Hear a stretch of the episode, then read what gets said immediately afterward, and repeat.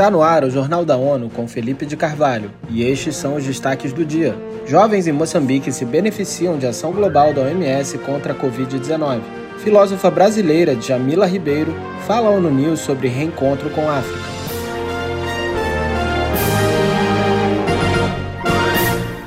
A Organização Mundial da Saúde divulgou um relatório sobre a mobilização de jovens em todo o mundo para responder à pandemia de Covid-19. Eleutério Guevani tem mais detalhes. Cerca de 1 bilhão 200 milhões de jovens foram beneficiados pela iniciativa com escuteiros, segundo o relatório Juntos Somos Imparáveis, celebrando dois anos da ação global liderada por jovens. Um dos países contemplados foi Moçambique, onde atividades aumentaram a consciência das pessoas para a pandemia com informações, além de promover a doação e a distribuição de vacinas. Um dos temas foi conversar sobre resistência a vacinas e ajudar a mobilizar campanhas de imunização. A Fundação da ONU participou na parceria, integrando ainda a Associação de Jovens Cristãos, a Associação Mundial de Meninas Cristãs e Organização Mundial do Movimento Escoteiro. Da ONU News em Nova York, Eleutério Gavan. O relatório ressalta que, ao conter a propagação da pandemia junto a mais de 470 mil pessoas, os jovens tornaram-se uma parte vital nos esforços de resposta e recuperação.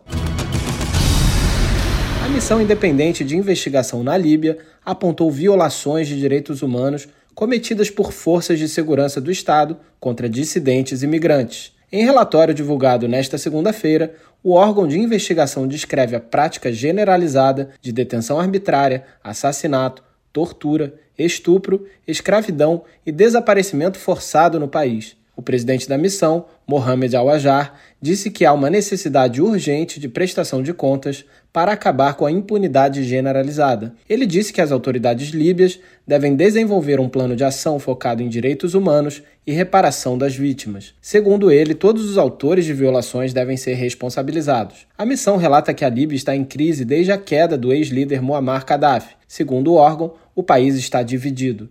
De um lado, o governo do Acordo Nacional, reconhecido pela ONU, baseado na capital Trípoli. Do outro, as forças do general Khalifa Haftar, do chamado Exército Nacional da Líbia.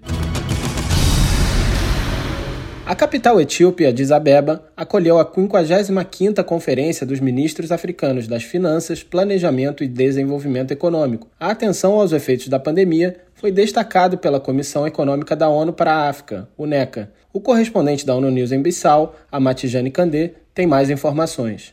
A atenção aos efeitos da pandemia foi destacada pela Comissão Econômica da ONU para a África, ECA. O impacto da Covid-19 e a guerra na Ucrânia, exacerbados pela intensidade dos desastres naturais, levaram mais africanos à pobreza extrema e resultaram em maiores desigualdades e vulnerabilidades no continente. A pobreza piorou e a desigualdade aumentou. O continente tem 546 milhões de pessoas vivendo na pobreza. O total representa um aumento de 74% desde 1990. De Bissau, Amatijane Kandé, para a ONU News.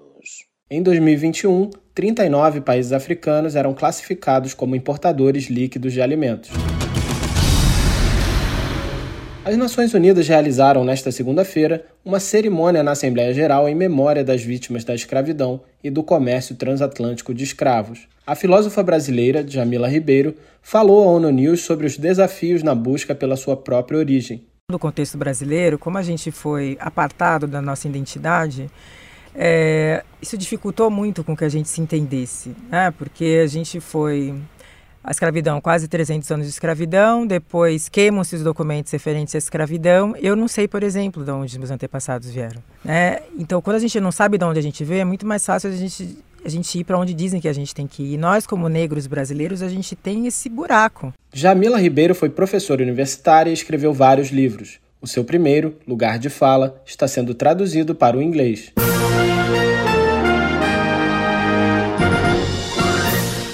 Este foi o Jornal da ONU.